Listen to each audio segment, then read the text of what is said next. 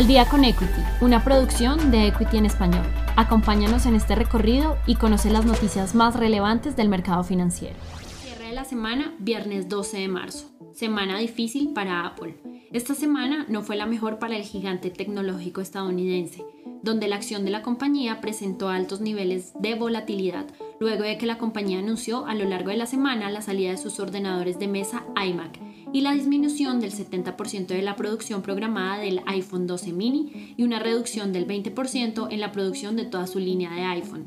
No obstante, la recuperación del apetito al riesgo por parte de los operadores del mercado y de los sólidos crecimientos de los índices tecnológicos a nivel mundial permitió a la acción de Apple recuperar el 3.74% y se devaluó durante la jornada del lunes.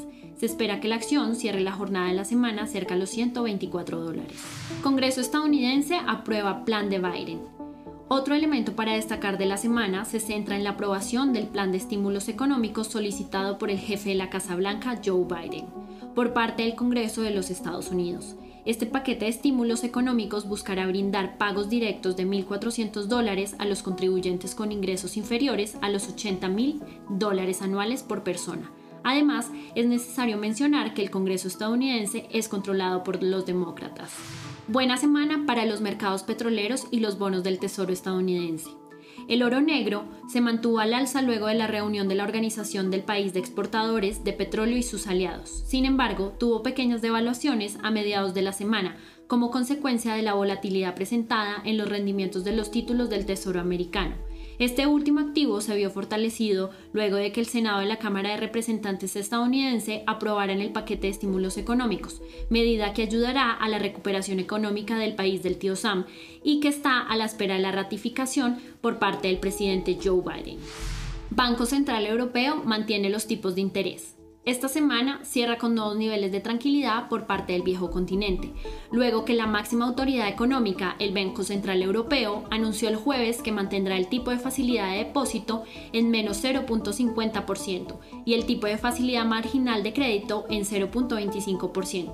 Además, la institución continuará con el programa de compras de emergencia pandémica, con un presupuesto de 1.850 millones de euros utilizables hasta finales de marzo de 2022. Por su parte, el Consejo de Gobierno comprará de acuerdo a las condiciones de mercado y se espera el discurso de la Presidente Christine Lagarde. Eventos relevantes para la próxima semana. Para la próxima semana se esperan diferentes sucesos macroeconómicos donde se debe tener vigilancia ante el discurso del gobernador Lowe del Banco Central de Australia, evento que se dará a las 7.15 pm hora Nueva York. Por otro lado, el martes 16 de marzo a las 7.30 am hora Nueva York se publicará el informe de ventas minoristas de los Estados Unidos, mientras que el miércoles 17 de marzo a la 1 de la tarde hora Nueva York se conocerán las proyecciones económicas y la tasa de interés de los Estados Además, este mismo día se dará el discurso del presidente de la Reserva Federal, el cual dará a conocer el camino de la política monetaria estadounidense.